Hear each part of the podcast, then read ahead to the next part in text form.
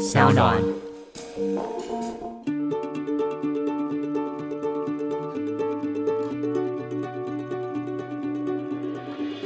根据受难者的口述记录，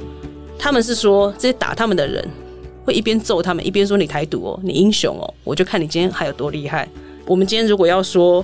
转型正义去谈这些行为，去谈这些个人，我觉得最重要的是要去说国家有没有权利侵犯人民的基本权利。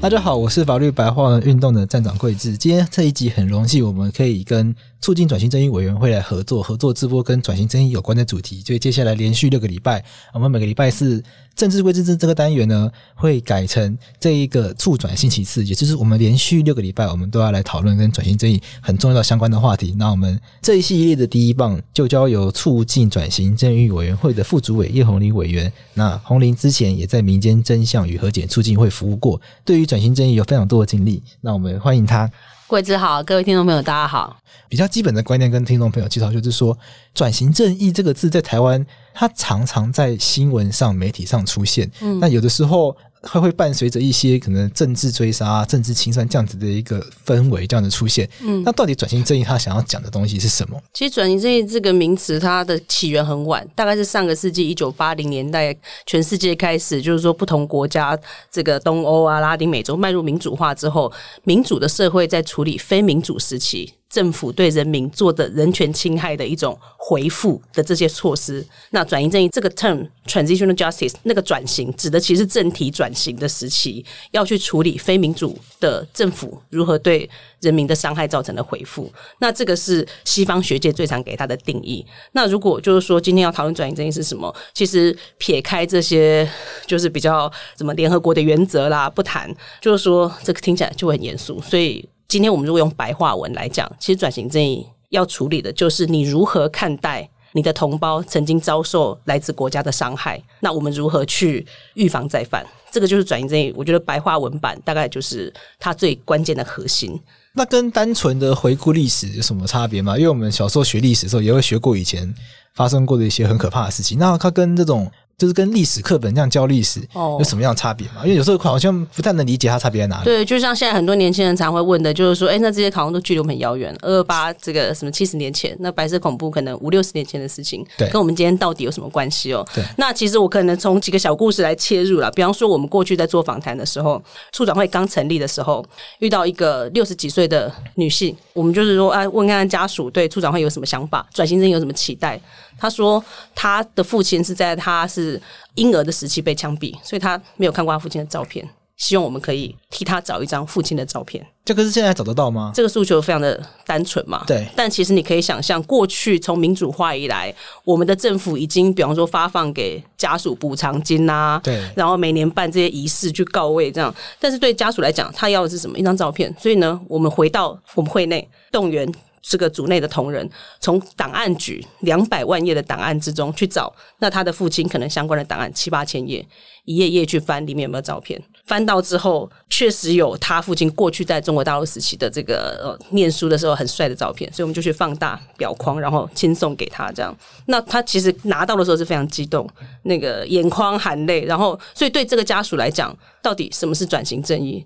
我们如何看待他曾经受到的伤害？从个人的层次来讲，这个家属他现在就是住在三重啊，是个开业的医生啊，他其实距离我们并不遥远，就是住在我们身边的会有的人，所以我们常常会说，哎，这些这故事离我们很遥远，好像哎，我家又没有出过百孔或二二八的长辈，那这件事到底跟我有什么关系？对，或我们过去做访谈也是一样，遇到一个台南的阿妈，所以这个阿妈我们去访谈的时候，他就说他也是小时候父亲被枪决，然后呢。他印象非常深刻，是他的妈妈因为受不了邻居的歧视哦，匪谍的老婆，共匪的这个这个老婆，他妈妈是吞盐酸自杀，而且就是说那时候不知道怎么处理，所以那个妈他们是用一个草席让妈妈躺在他们乡下那种土的顶啊那边，然后他说他妈妈就是在那边翻滚了三四天之后很痛苦的死掉。你可以想象那个小女孩那时候是几岁？三岁，看到她妈妈死掉，所以是她的奶奶带着她。孤苦伶仃的长大，然后他印象非常深刻的是，六七十年之后我们去访问他，他告诉我们印象非常深刻，他父亲已经被枪决了，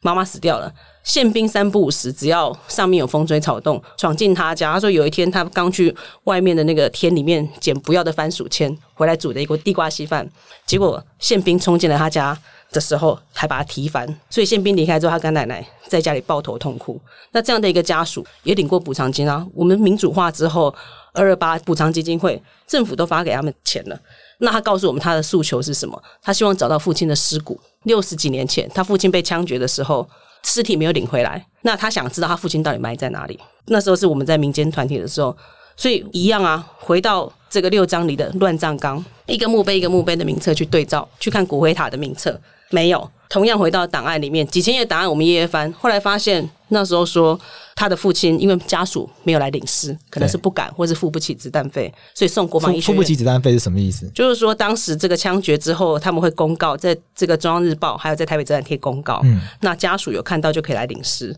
但是要领回去的时候还要付。一笔赎尸费，你才能把尸体领回去。所以很多中南部的家属，他要么是付不起这个钱，要么是不敢领回去，怕被别人知道你家里出了一个匪谍、政治犯。对，所以这样的状态，我也是后来翻了档案，赶快打电话去跟阿妈说：“我垂掉你爸爸的下落。”其实就是早就已经火化，就是说当年这这栋国王医学院解剖都已经被火化。那这个阿妈是怎样？在台南住在永福路，其实就是我们的日常生活一般的人。我每次听到就是说，哎，这白色恐怖啊，离跟我们有什么关系？离我们很遥远的时候，这些其实就是住在你身边的人。那我们如何看待我们的同胞？我们认不认为他们是我们的同胞？是。然后我们怎么看待他们曾经遭受来自国家的伤害？你面对这样的人，你能够跟他说？哎，这个不关我的事，反正现在好好的，管他过去干嘛？我是念社会学的，所以我个人是很关心，就是说，到底我们的社会，我们这个共同体，当我们在说哦，台湾社会是一个什么样的社会的时候，我们怎么看待这些同胞曾经遭受的伤害？我们认不认为这些伤害跟我们有关？是，所以对我来说，转型正义，我刚刚回答主持人说，其实它就是一个白话文来讲，你怎么看待你的同胞曾经遭受来自国家的伤害？你打算怎么面对他？你是要遗忘，假装没看到，还是你认为这跟我有关？台湾过去发生过哪些事情，让我们到现在还需要做这些转型正义的工作？最主要，如果是从台湾要讲转型正义的反省，最主要是两种形式的国家暴力，一个是大家可能很熟悉的二二八，对，它就是在国府出来台的这个阶段，哦，这种管制的冲突，然后引发的民众的抗争之后的那种政府用比较暴力的形式去压制人民，哈，之后的清乡大逮捕。那接下来一个阶段是比较长期有系统性的，不是像二二八单一事件的白孔，它是用戒严用。军事审判体制还有特务机关来长期管制人民的一个国家暴力的形式。这个国家暴力的形式，它的受害者，据我们目前研究，政治案件可能有一万案到两万之间。那牵涉的家属，就是我刚刚讲，它的范围非常的广阔。对，那这个是我们传统在讲白色恐怖的受害者，政治案件，比方说有受军事审判、有被抓去关的、有被枪毙的。但是我们在处长会成立之后，新的档案揭露出过去比较少被研究的一块，就是我们讲情治机关对人民的监控。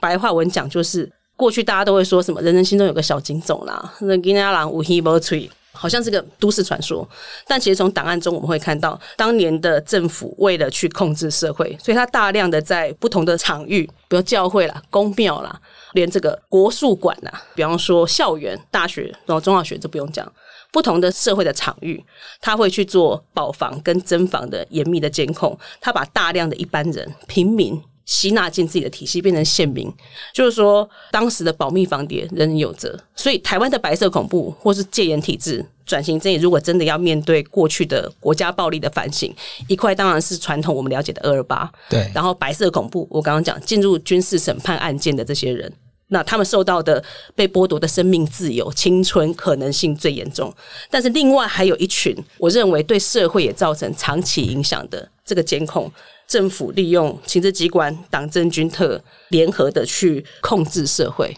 那让社会长期可能变成对政治冷漠啊，不敢表示太多意见。很多我们今天看到的社会文化的现象，呃，我们认为都可以回头在历史里面找到根源。过去会有一种氛围是说，譬如长辈叫大家不要玩政治，不要谈政治，谈都不可以谈，它会是这样子的一个状态的，对对，所造成的。对，像我们最近在找一些家属来看档案嘛，比如政治犯的小孩一定是非常的循规蹈矩，很多家属会自我的约束、自我的去管制，就是说很怕走上像爸爸一样的路，所以对这种政治犯家庭的小孩来讲，他可能本来就很限缩。那对更一般人来讲，刚刚主持人提到的，就是说。政府的这种高压以及社会控制，他不用把所有人都变成政治犯送上法庭，但是他在社会里面遍布的细胞，校园里面，你随时知道有人在记录你讲什么话、看什么书，然后你的上班的地方、保房的那个系统，军工教有人恶事，所以他会让所有的人自我约束，人人心中自己有个小警种，不用你变成政治犯被送上这个法庭，你自己就听政府要你听的。音乐嘛，对，然后读政府要你读的书嘛，在此之外的这个禁歌禁书，然后意识形态上面的其他的可能性是被压抑的，所以这个演变到今天，不管是这种对历史的、对自身的这种周遭的淡漠，然后或者是对公共事务的。去政治化的这种冷感哦，像像刚刚讲的，大人常常会说，就是小孩子不要插进敌。这些我们认为，你要了解台湾的社会为什么走到今天地步，我们认为或许部分可以在历史中找到答案，并且找到克服它的方式。可能这个转型正义路在这一块的话。就一跟可能跟大家平常所想象的那一块会比较不一样，因为大家过去讲到转型这一，想象就是还原历史真相啊。可是像这种更社会深层文化的工作，对，会是促转会的一个任务吗？我觉得它应该是不同的阶段啊，然后有工作的优先性。所以刚刚你提到的，在我们促转会成立的前两年，还包括到今年第三年，我们其实优先做的当然是政治犯最应该被处理的这些，比方说过去他们因为国安法，因为大法官二七二号解释。政治案件不得上诉，在我们成立之后，依出版条例去撤销他们的罪名，所以政治犯的那个清白之身终于得到一个确定。还有家属要我们把公文撤销他们罪名的这个公文寄到美国去，比方说在爸爸的零钱烧给他，就很多家属透过这个得到安慰。也有九十几岁的老兵。自己被撤销之后，就是一定要一个人什么从高雄坐车上来参加我们的那个公告撤销仪式。这个他们等了三四十年的清白之身，国家今天终于愿意承认这是一个司法不法的判决。那透过出版条例的赋权，让我们去做相关的记录的撤销，这个是第一个。那也是我们认为在转型正义里面最重要的回复。正义的部分，那第二个是真相的部分。这个社会到底过去发生什么事？可是台湾，我刚刚讲白色恐怖四十年。在档案局的政治档案超过两百万页，台湾这样四十年是不是跟全世界几乎是最长的一个戒严国家哦？跟其他国家比起来，台湾算最长，非常长，非常长。对，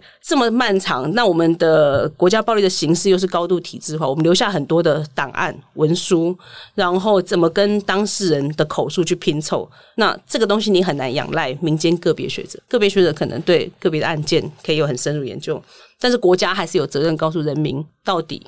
在过去威权统治时期犯了什么错？对，所以呢，促转会成立之后呢，在真相的这个挖掘的工作上，第一个我们是要非常彻底的去跟情治机关叫他们把档案交出来。那过去这个东西在他们给了吗？陆续在给。那过去大家可能有从新闻看到，就是说这个其实也不难想象，因为情治机关尤其有些是具有延续性的机关。你如果说什么警总早就关门，那或许承接他档案的人可能就觉得跟他没什么关系，无所谓。对，所以交的很很彻底。所以大家如果看到目前档案局大量档案，其实都是那些过去已经。消失的机关，或是说后来的王部提供的军事审判的档案，但是如果我们刚刚讲到说有些延续性的机关，你说什么调查局、国安局，然后警察这些可能都还是就是从威权统治时期到现在延续性的机关，那要跟他们沟通，就是说这对他们来讲，过去可能都是业务机密啊、绝密，这个他们可能很多办案的手法，然后他们认为对这个案件的。判断可能跟你这转型正义的大旗是不一样，他们确实认为有可匪谍啊，有可能认为是潜伏的敌人啊。所以，如何在处长会成立之后，我觉得如果从一个机关的意义上面来讲，去面对这些前威权统治时期的执行压迫体制的机关，好了，去跟他们互动，并且彻底清查档案，我觉得是一个很重要的过程。那个结果能走到什么地步，我们当然是全力在做。但是，我觉得光是透过促转条例这个框架，要我们交出档案。其实我觉得它本身就是一个转型正义工程。你说光拿出档案这光拿出因为过去没有人知道他们档案放哪。比方说，哦档案局例行在做档案征集嘛，对可是档案局的档案征集可能是给他一千个关键字，一千个人名，叫他交出相关档案。那这个逻辑，听众一定很容易可以想到，那你没给他关键字的，他就不会交嘛。对，所以你今天要换一种方式去处理，所以我们的方式是叫他目录通通拿出来，然后我们跟专家学者自己来挑。OK，就是要彻底的清查，这是第一个。彻底的清查档案是我刚刚讲发现真相、真实的基础、重要基础，对不会是唯一。对，但是因为台湾的转型很晚做嘛，很多当事人都凋零，不管是加害者或被害者，这个可能很多听众朋友没有观念的，这样算很晚做吗？算很晚做啊，大部分的民新兴民主国家都是在上个世纪大概民主化初期就做，因为他们有的有很强的动力，比方说南非或是基本上大部分国家都是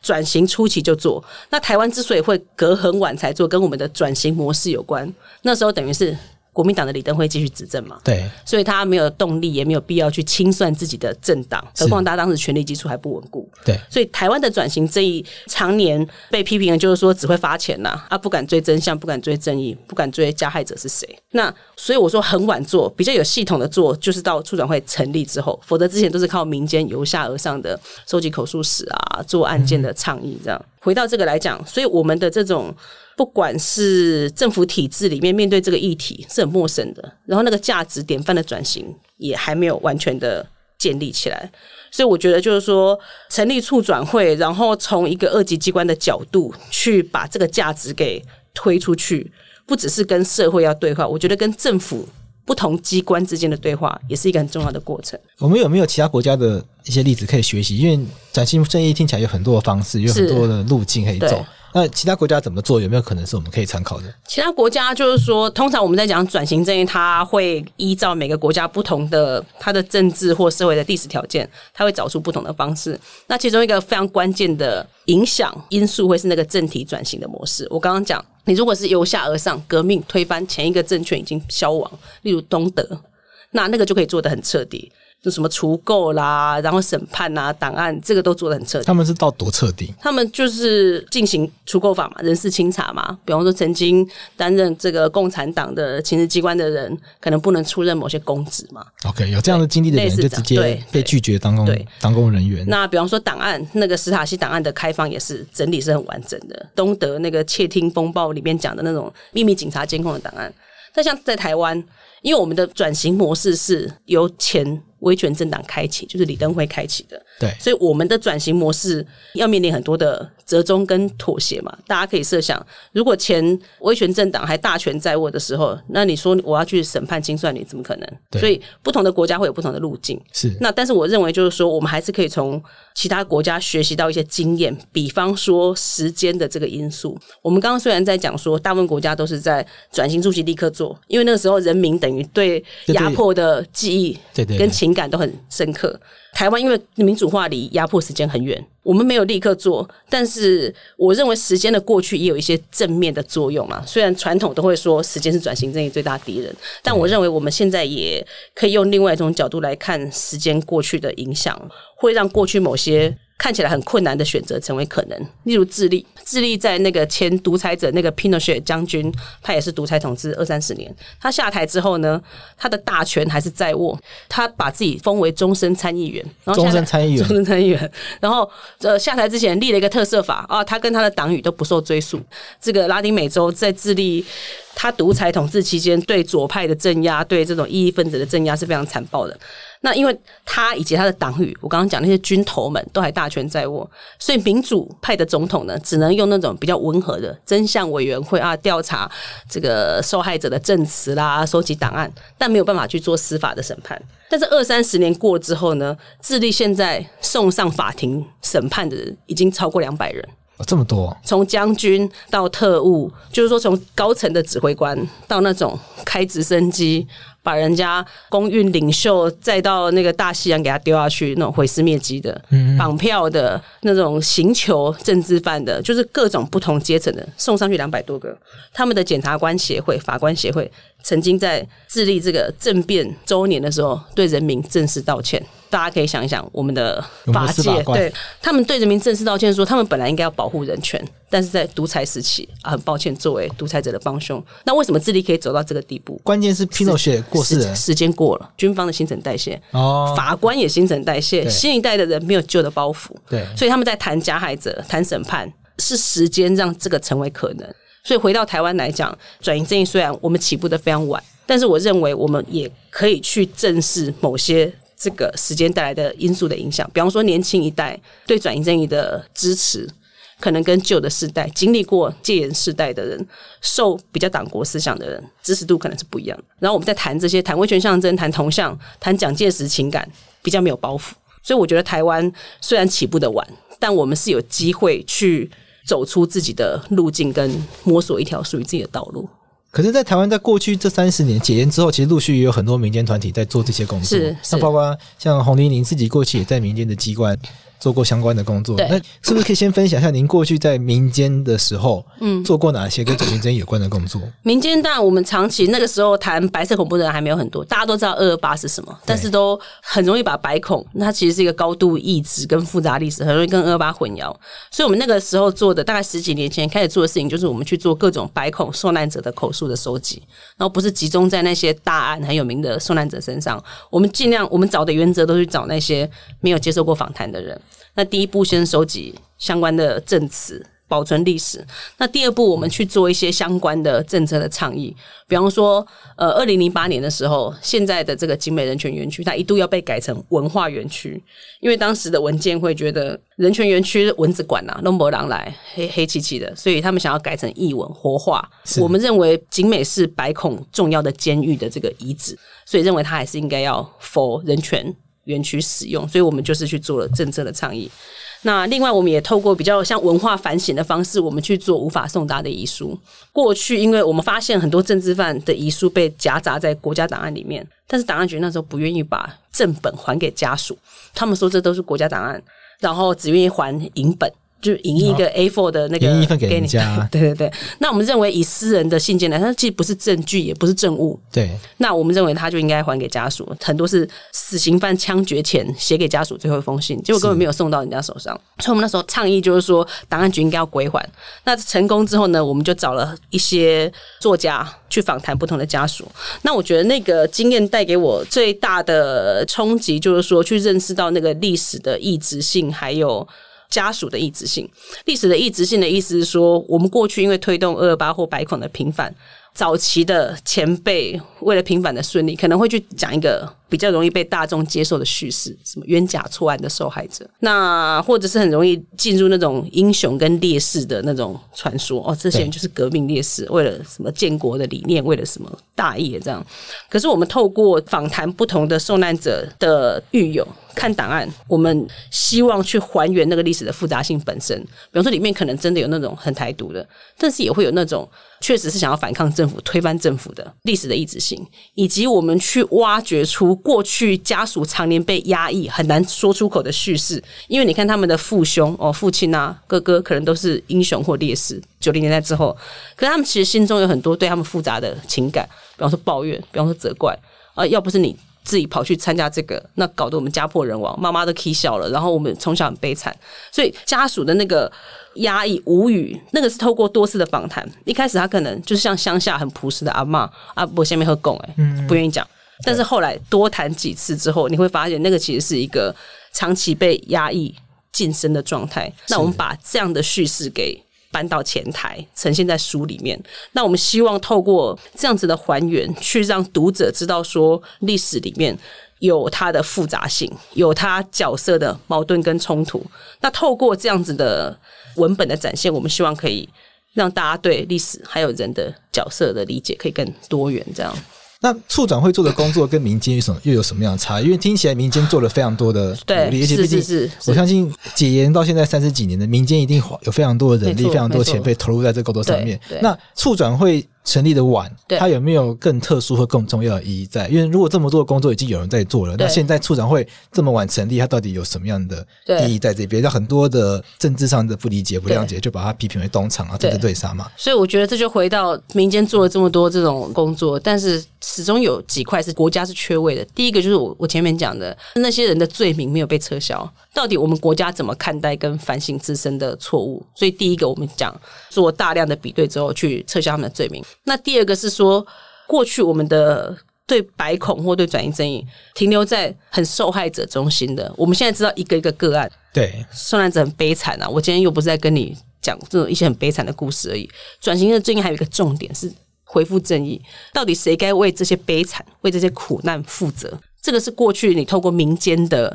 力量，你只能控诉，你只能指认，但是你没有办法。一方面资源不够，我就说两百万页的档案，如何从中爬输出，维持这个白色恐怖体制运转？这么大量的加害者、参与者，这个是很难透过个别的民间学者去研究出来。对，所以，我们第一个是整理大量档案。我刚刚就是说，我们建制了一个转型正义资料库，把在档案局超过两百万页档案里面，跟审判有关，到底是谁让这些政治犯入狱，怎么判的，而谁加重他死刑，谁怎么那个，大概花了一年多时间，然后投入大量人力去整理，初步的成果出来。因为过去大家对那种加害者的想象非常模糊。很片面，要么就是两蒋万恶的杀人魔王，对蒋介石跟蒋经国讲到最后就是蒋介石嘛，啊，反正都他的错，反正都归到他身上。对，但是要去想这个加害体制这么庞大，怎么运作四十年？只有两个人，怎么可能？对，所以在讲到体制，他的这些啊，比方说军法官好了，政治案件这些军法官，很扁平的说法，一种是他们都是两蒋的帮凶，反正就是东天以内啦。然后另外一种是那种平庸之恶，小螺丝钉啊，他们也无能为力啊。就体制里面，他如果不重判，就会被惩处。有他也是五代，对他如果不这样做，反正照样是他。对，然后所以在这种情况下，这么多的人其实都面目模糊，而且似乎是没有行为能力的，要么就听他们的，要么那所以我们今天难道你要讲，难道所有的军法官、所有的这种党国体制的参与者全部是凶手吗？嗯，对不对？对，要讲救者，要讲真相的回复啊，正义的回复啊。所以处长会从我刚刚讲档案的整理，去发现，哎，其实很多军法官他可能甚至有的跟蒋介石来来回回。蒋介石说要判他死刑，因为过去的这些审判体制是每一层这样，他的结果要往上送嘛，然后长官可以可以修改那个那个批示嘛。在那样的体制里面，我们后来发现，其实不少军法官是敢于抗衡的，甚至有人跟蒋介石来回四十几次，但是也有的军法官判了特别多人死刑。高度配合。对他可能爱国，他可能意识形态，各种原因都有，所以去对加害者去研究他，去理解他，我觉得最重要的第一个当然是说，你要把凶手给指认出来。那你要让那些不是凶手的人可以挣脱这个包袱。我们今天不是在说所有的参与者，所有的军工教的人哦，讲白一点，他们常常会觉得自己被指责是原罪，对对对，但其实转型正义要透过还原历史真相，要去整理的，真的说我们要指认出该负责的人到底是谁，他们做了什么。啊就不要让他一直一团迷糊对账。对，然后像大家都是加害者，或大家都是小螺丝钉，大家都没责任，就变大家都听蒋介石的。对，只有两蒋要负责任。我们其实透过那个资料库的研究，发现加重判决最多的是周志柔，多这种是谁？参谋总长然后军人啊，这样一路这样，对，类似这样，就是说，一方方面我们要去还原那个历史，对加害者的救责，但是我觉得透过对加害体制的反省，更重要是要去树立那个价值。也就是说，今天民主化之后的社会，要告诉国家机器要反省的，是要去说某些行为就是对就是对，错就是错。我刚刚讲，我们在民主转型过程，因为始终没有去透过这种对加害体制去做反省跟指认，对哦，一一要讨论加害者，立刻就说是清算啊、政治斗争啊。但对我来说，很多人可能都已经过世了，那为什么还要去追究这个历史？那其实最重要的是，你要去树立你这个台湾社会这个共同体，我们对某些价值坐标的指认。就找出一些大家真的都能够认同的一些价值观。对你，你这价值观是不是它必须要从现在到过去，它都是可以对一体的？那那个一体不是说什么金氏卓非，而是你就是要去合乎一个我们讲自由民主宪政秩序促转条例的那个基本的条文，听起来很抽象，但其实一点都不抽象。就是说，你政府要权力分立嘛，相互制衡嘛，人民主权嘛。所以在过去的这个年代里面。我们看博洋回忆录，他当时在狱中怎么被刑求，怎么被打巴掌，刑求他的人拿着尺扇他，把他打到傻了，把他一脚踹飞，然后问他到底认不认。那什么法律授权你可以把人打成把人可以？打成这样？我们去看美丽岛的口述历史，季万珍、张富忠被打到他妈都不认得，字面上的意思，肿成猪头。林英雄被刑求成什么样子？是根据受难者的口述记录，他们是说这些打他们的人会一边揍他们，一边说你台独哦，你英雄哦，我就看你今天还有多厉害。那所以我们容许这样子的行为吗？就是说执法人员，我们今天如果要说转型正义，到底去谈这些行为，去谈这些个人，我觉得最重要的是要去说国家有没有权利侵犯人民的基本权利，冻结你的这些公平审判的权利。第二个是说对执法人员，我们要去树立那个标准，而不是说哦，当年情势所逼啦，万恶的共匪啦，那你这就台独三合一敌人，你永远有一个大帽子，对可以去正当化你的所有行为。那我觉得转移正义要反省，就是要告诉社会说，没有，不是这样。所以我我说去谈加害者，便是个别的行为者，他不是什么清算斗争，他是为了要去树立一个共同体。肯认的价值对我们台湾社会的民主发展、公共生活有益，它不会是一个没有价值的啊，反正就过就过了啊，就打人都打了，不然你打过就打过就算了对对判死了就判死了，不然你是要怎样反正？都枪毙了，对，所不以能这样子想。所以我觉得，即使这些人已经不在，但是透过历史的记录去澄清他，去 naming 这些人，identify 这些人，我觉得它还是有意义的。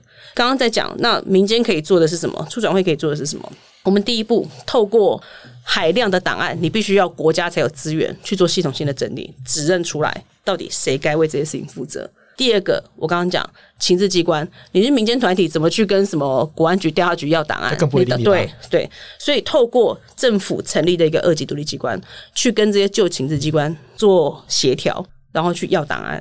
然后第三个就是说，那面对其他我们社会还需要铭记的类似不义遗址哦，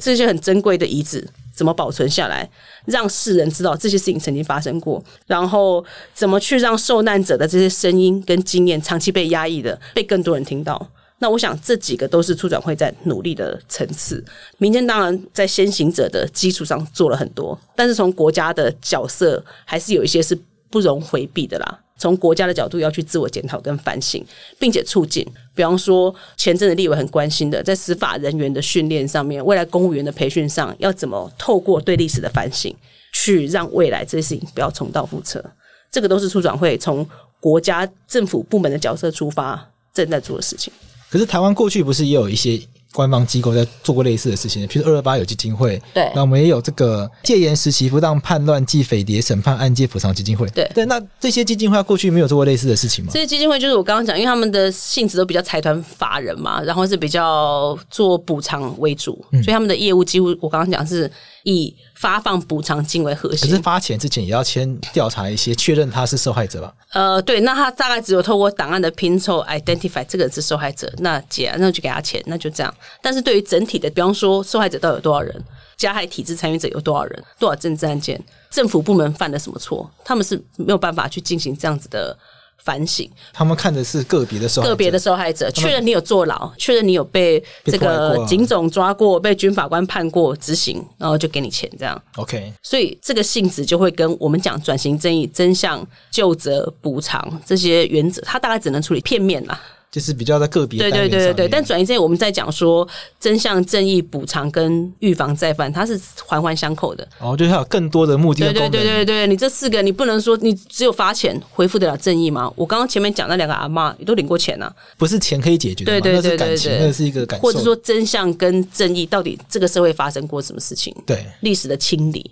如何让后代知道发生过这样的事情？这个大家都不是这一类的基金会的性质可以处理的业务。那促展会目前的业务有哪一些？就是说，如果促展会它可以，它的目标跟它的期许是可以用国家的力量去做到过去民间以及过去的官方机构都做不到的事情。嗯目前促展会它的业务有哪一些？我们通常会分三个面向来介绍，一个是还原历史真相，那历史真相可能就包括去调档案，然后比方说对重大案件的调查，比方说我们过去做过的陈文成命案或林英雄宅血案的这个调查报告。那另外一个部分是要去处理威权象征，比方说这个台湾为什么大街小巷哦公共场所很多蒋公铜像哈，这个东西。那我们到民主化今天，是不是还用这个国家的资源、公共的资源在崇拜独裁者，包括中央纪念堂这一类的议题？所以我们会去反省历史记忆，然后保存不义遗址。就我刚刚讲啊，很多过去的旧监狱、重要的逮捕、拘禁，然后这个刑求政治犯的场所，我们要如何把它保留下来？作为未来的教育之用。那第三个是去平复历史的伤痕，主要就会是针对政治犯个人权益的部分，包括说我刚刚讲，他们其实虽然过去在民主化之后领过补偿金，对，但他们在司法的那个有罪之身没有被撤销，对。那所以我们做的一个很重要的工作，就是去把他们的有罪判决撤销，并且联络相关机关，把他们的前科记录也都涂销，让他彻底成为一个，就是说记录上面是一个。清白的人，那包括就是说去对呃受难者去做那种心灵的还有长照的疗愈，因为过去我们的长照类似，因为现在这些长辈都已经很对他们都已经长辈了，对。过去我们政府对他们只发钱嘛，二八百孔就发补偿金，但我们其实是从一个更多元的角度看到，第一个就是他们可能有那种心理创伤。不管是刑求或是牢狱的经历，或是那种被排斥的这种匪谍的这个标签污名带来的伤害，心理有需要疗愈的部分，我们去做相关的处理。然后长辈如果现在有我刚刚讲，因为都已经年纪非常大，那如果有一些照顾上面的需求，我们也在协助做相关的照顾。这个部分是要去平复历史伤痕。那当然就是说，从这三块还原历史真相，平复。历史伤痕跟反省历史记忆来讲，最终它都是要面对社会。就是说，转型正义它其实不是在回看历史而已，它的每一个层面的工作，在我来看，它都有当下现实性的意义。我们去看历史，是为了要决定，比方第一个层次，受害者的层次，我们如何看待同胞的伤害；对加害者的层次，去反省当时的体制如何的扭曲人性。我刚刚讲，怎么把动员学生去监控老师，写老师的报告。或是家人之间，甚至亲密关系之间，监控体之间，家人之间，我们在对这个监控档案做的研究，会发现，情治机关为了掌握他们潜在的敌人，这个都是加引号的，就是说，他们认为的一些可疑分子，要掌握他们最立即的行踪，一定是要透过他身边的这个人际关系去部件嘛。所以在比方说那种大学意义社团、工会，然后反对运动哦，这种民主人士。他们周遭、他们的家人、亲朋好友之间，那甚至学生嘛，我刚刚讲校园里面的老师怎么被学生打小报告，或是反过来，学生怎么被老师、教官，然后教职员去监控。我们过去做的监控研究，整个在八零年代那个大学校园，每年三千到五千人的部件，这样子的部件网，每年哦，每年。所以就是说，透过这样子的历史的研究，要去谈的其实是反省。体制怎么扭曲人性？然后我们越了解独裁，就能打造越好的民主嘛？这个是史塔西档案局的那个网页的警示哦。所以透过研究这些历史，这些加害者体制怎么扭曲人性，那个都是不是只是为了看历史？或刚刚讲，哎，好像只是看个历史教科书，离我们很远而已。我觉得转型正义去看历史，最重要的是说，让人去设想。你未来如何预防自己？比方说，可能当局接触你的时候，体制如何扭曲人性？第二个是说，人民跟社会跟国家之间的界限。过去蒋介石以及他这个军事审判，还有这个整个情治体系打的口号，就是因为要维护国家安全嘛，因为台海很危险嘛，中共可能会渡海来解放嘛。即使在韩战爆发，第七舰队巡防台湾之后，台湾。的统治局势大致已经稳定，但是他还是长期执行戒严，所以我们到底人民可以容许国家以国家安全哦紧急状态这个大帽子侵犯冻结我们的这个宪法赋予我们的基本权利到什么程度？以台湾的大家最近美国总统选举随时都很热议的嘛，台湾的这个国际局势 always。会很险峻，对，所以这样子去回顾历史的反省，哦，以反共之名，是不是政府万事皆可为？这样子的一个反省，我认为它永远有当下的现实意义跟未来的意义。人民要警醒，以及国家机器必须要自我反省跟自我节制。那我问一个比较尖锐的问题，就是说，我们转型正义听起来它是往未来看。所以这个层面就很多人把它解读，它就是政治追杀。因为你回顾过去的时候，过去一定是国民党嘛，这这回避不了嘛。所以那你往未来看的时候，你是不是就是要追杀国民党？我们是谈过去的党国体制做了什么？一党领政，一党领军。我们之前大法官的那个档案揭露的，这个总裁直接是指示说啊。党里面成立委员会去演绎啊，然后去这个案子叫大法官晚一点审或者什么，所以无可避免的，因为中国国民党是威权统治时期 唯一的执政党，对，所以按理来说，行宪之后，这个普通政党为什么可以透过以党领政或以党透政的方式去在政治、经济、军事获得全面的控制，代行很多国家公权力，对人民造成的侵害，这个是我们今天转型正义要回去检讨。所以没有错啊，国民党是威权统治时期唯一执政党，当然要检讨的是他。但是现在的国民党，就是说很遗憾的，我们长期看到他在这件事情上面，他似乎还没有找到一个比较好的面对这段历史的方式。我们期待他作为一个民主化之后，而且也历经选举几次选举，然后重新获得选民托付的政党，他如果可以更认真、诚恳的面对自己的历史，还有过去这个党国体制对人民造成的侵害的话，我们认为这个会有助于他未来成为一个真正民主化的政党，因为他看待历史的方式，可能就是说，目前为止，比方说在党史档案的征集上面，他们是全面跟处长会对抗。对，前阵子有新闻正大事件，那我们先不聊这个，但是就可以看出说，其实有很尖锐的对，就是说他其实完全没有，就目前为止，我们比较遗憾的是说，看不出他面对这段历史的，他采取一种对抗性的方式。然后，但是我们其实，在讲说，你如果要回到台湾发展一个民主的社会、民主的共同体，大家要找到一种看待过去的方式。那否认、遗忘，或者是说一味的去吹捧。两蒋神话，那个其实就是过去四十年来主流论述。那我们今天要如何去发展一个更有建设性？我刚刚讲，自我去检讨国家跟社会的关系，或人民之间彼此哦，是不是为了几个钱去出卖你的朋友？这种体制，国民党目前为止在这一方面的历史的反省，我初步的观察是比较不足的。它还是流于过去那种传统的叙事。所以对我来说。转型正义当然是回顾历史，无可避免，他会是那个时候的，他势必成为被检讨的人啊。对，但是被检讨的人不代表他在这件事情上不能有一个新的，就这个事情总是得画下句点。那这个国民党现在看起来似乎还没有这样子的趋势，他仍然持续的是用比较闪避，或者是说去否认。促转条例，或者说转型正义这个价值的正当性的这个方式在面对历史，那我我们是很期待，就是说几个世代过去嘛，国民党也可以发展出比较对民主社会还有我们这个民主社群有建设性的方式来回看这段历史，那可以表现在很多具体作为上，比方第一个那个档案嘛，第二个党产的处理嘛。啊，第三个是相关的这种对不管是威权崇拜啊的这些对伟人崇拜的这个理念的反省，我想有很多面向是可以去处理的。就是比较积极的可能性是有没有可能希望国民党一起加入反省过去，找到一些价值是大家都能接受的。对，这个是我们很期待可以在透过不管是对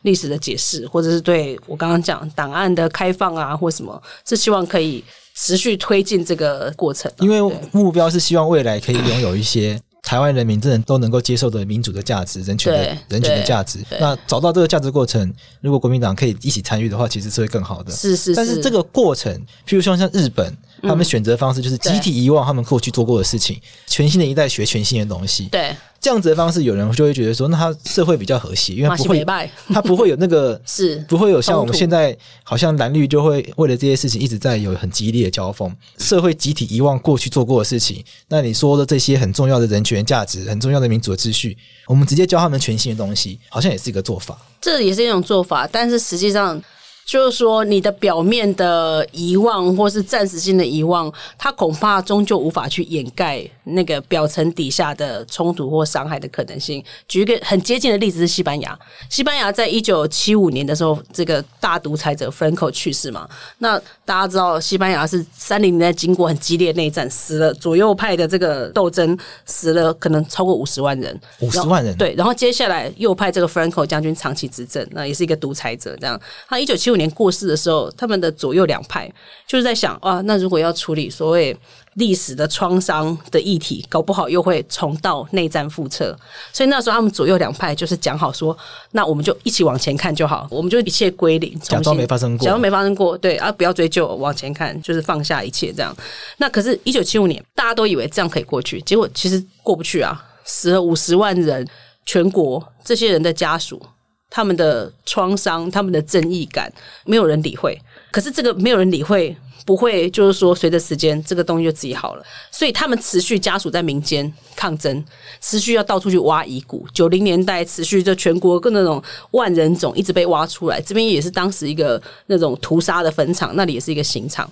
所以这个民间的力量支持到二零零八年左派的这个社会党的总理上台。他本人，他的外公就是 Franco 的受害者，OK，所以他就打着这个转型正义的旗号上台，也在他上台之后，通过历史记忆法，全面的去佛朗哥化，西班牙这个大街小巷的这个佛朗哥的铜像哦要被移除，然后比方说佛朗哥的这个陵寝，因为它确实是一个超级大的陵寝，要禁止在做这种法西斯的集会的用户，然后要去调查历史真相，也就是说。看似哦，好像嗯，我现在好好的管他过去干嘛？但是那个好好的是谁好好的？你好好的，但是那些受害者没有好好，受害者不好，受害者的家属也不好啊。所以他们长期在民间这样子维持这个寻求正义跟真相的这个火星，这样四十年不坠，四十年之后还是要回头来处理。所以刚刚主持人问到说，那我们能不能重新开始，假装这些不存在？这是一个选择，但我就说转型正义不是我今天来跟你做政令宣讲，告诉你一个道德训令，说哦不是哦，这人权很重要，历史很重要哦，我们一定要怎样哦？不是这个年代讲这个谁要听？转型正义它终究要挑战你的是，那你要去思考你怎么看待我刚刚讲的这些人，在你身边的这些阿妈的，然后在你身边这些把博洋揍个半死，然后又否认刑求他的人，我们真的在乎正义吗？所以我说转型正义它是一个你自己要决定，你要去思考。你跟你的共同体是什么关系？这些人到底是不是你的同胞？你有没有把这些受害者当成你的一员？今天如果是你的什么儿子、女儿、长辈受到这个对待，你是不是很可能冲出去跟他输赢？所以肯认他们的受到的苦难，去记忆他们的苦难，这个是我想最起码每个人可以做到的。那你选择记忆，或是你选择不要，这听起来好沉重哦。我还是先管好这个台湾大赛谁会赢比较重要，对不对？这这种选择，所以我今天要讲转移正义，它不是要今天来做一个道德训令，告诉你说要记住这些，遗忘那些，是社群的成员共同要去选择出一条我们面对历史的方式。我们怎么看待历史，其实关乎着我们想要成为什么样的社群嘛？我们想要记得什么？我们想要遗忘什么？所以今天如果刚刚讲，哎，这个像日本这样好不好？台湾社会要不要走向这样？对我来说，从一个常年的转型正义的推动者来说，我有我的价值，我的立场，我可以像宣教士一样的到处去讲，但是我没有办法强迫你。对，所以今天这个问题，我想终究是每个听众、每个读者可以去反问自己的：转型正义对我的意义是什么？在我来看，终极的来说，它关乎我们怎么看待个人跟社会的关系，社会跟国家的关系。可是你会不会觉得说，像刚刚洪玲讲的说，大家可以一起来思考。对。可是会不会觉得台湾社会比较大问题是，很多人没有什么兴趣思考这些问题？没错啊，所以我们要一直讲啊，讲到大家。为为为什么会？因为觉得说为什么会这样？还是说有没有办法做一些事情，让大家真的更关心这个议题？我觉得为什么会这样？它有一些历史的根源嘛。我们刚刚讲，另外一个就是说，台湾确实害怕谈政治，害怕谈政治，对公共事务冷漠，这是一个历史的根源嘛。但是它有现实上的问题嘛，就是说本来这种。高度复杂的这种现代社会，然后资讯的洪流，每个人关心的议题是分散的，所以这是一个很自然的的现象。每天要抓住你眼球的东西那么多，转型正义它就是一个相对来讲可能不太容易得到重视的议题。但是我觉得正是因为如此，才更会需要像法白啊，或者说所有关心的人一起来来努力哦。那我自己的经验其实是，很多年轻的学生他们会很想。知道可以做什么，然后如何让大家引发大家的关注或热情嘛？这也是我觉得很有趣的，就是说关心这个议题的，好像在当代都是年轻人、学生比较多。可是真正受到压迫、受到痛苦的，其实是比较长辈一代的。那他们反而对这个议题都是冷漠或者是避而不谈的。对啊，那可是因为就我刚刚讲嘛，他可能有些结构性的因素嘛，比方说过去那个加害的压迫体制庞大的参与者，事实上当年纳粹结束之后。德国也是哦，要赶快重建嘛，所以就是这个去纳粹化做的半吊子，政府里面都还是纳粹官员。要到了六八学运之后，这些年轻人开始哎，发现一些档案，看到一些历史，去问追问自己的父母、长辈、师长，当年你们到底在干嘛的时候，才激发了德国人对纳粹历史那个深层的自我反省。原来那么多的德国人。曾经是纳粹的共谋，本来都讲的一副好像哎希特勒跟他的党卫军的事情。那我觉得对台湾来说也是这样，参与过那一代的人，不管是他们有意无意的，比方说他们是被监控的人，或是更可能的是卷入那个体制被吸纳，或是冷漠的。旁观的，觉得这件事情，或是想明哲保身的怯弱的人，这样子的世代，他对于就是说要去反省这个历史，那个包袱一定很重嘛。对，所以我刚才讲，时间的过去，某种程度来说，会让很多过去看起来很困难的选项成为可能。所以我觉得年轻世代的投入，然后对这个议题的热情，确实是一个很重要的助力。所以我过去也访问过一个。因为我那时候很好奇，为什么那么多校园年轻学生要去什么拆铜像啦？去泼漆？那我就访问过一个学生，他就说，因为他本来对这历史一无所知，他家也没有出过什么受难者这样，但是他为什么后来去 organize 那个校园去讲话的运动？因为他有一次听了一个演讲，发现二二八在嘉义水上机场有过很激烈的武装抗争，然后他他非常震惊，因为他的课本从来没有跟他讲这些。对他们这一代哦，那种九零后而言，蒋介石根本是一个非常遥远的人。那可是他从这种对历史、对家乡的这种这种同感出发，才引发他开始对历史的这种自我探寻，然后对于这种行动实践的这种投入。这样，那台湾的这个发展很晚，但是我觉得他在这么多行动者的坚持之下，促转会的成立，那当然我们还有很多需要持续努力跟着力的地方。但是我想，这个民间的这个火炬是不会熄灭的啦。对。所以，其实促转会它本来就是一个阶段性的组织嘛。但是，民间对这种历史的探求，各个在地化的那种什么中小学，我们现在可以看到越来越多老师投入这样子的历史的挖掘，然后愿意把它弄成教案去跟学生讨论。然后，年轻世代的研究者没有过去的包袱，对那种看起来很复杂的历史或什么地下党哦，谈中共啊、白色恐怖这些案件的历史的投入，这个都是我觉得。这个可能在三十年前很难发生的，是也是要随着档案的出土、时间的过去，然后会让某些过去看起来很困难的选择，现在成为可能。那我觉得我们应该是要把握这样子的时机，因为我们可能是最后一代跟这些长辈还同时存在，有机会真的这个岛屿上面。对，没错，你看五零年代长辈到现在都已经八九十岁。快速的凋零当中，对，所以我觉得对我们来说，我们这个世代的一个责任是要去嫁接起未来、过去怎么保存这些历史，找到一个。讲话的方式，找到讲话的平台，去让更多没有接触过这些历史的人产生兴趣、产生共鸣，去思考。那我跟这些人是什么关系？我觉得这个是我们这个时代的责任，也是我们的机会。回到最开始的转型正义，它其实真正的目的就是这样：民主转型的时候，我们要回去检讨国家到底对人民造成什么伤害。最重要是说，找到东西，找到一些价值，它就变成。未来民主化路上一个很重要养分，所以它真正目的是放眼未来，希望台湾未来这个社会更重视民主，更重视人权，所有的人都有相同的共识，然后让这台湾社会变得更民主、更人权、更好，对公共生活更有利。这样好，我们今天这期节目就到这边。那如果你喜欢促转星期四这个单元的话，欢迎你到促转会的粉丝团留言，跟我们分享你的心得。那我们下礼拜见，拜拜。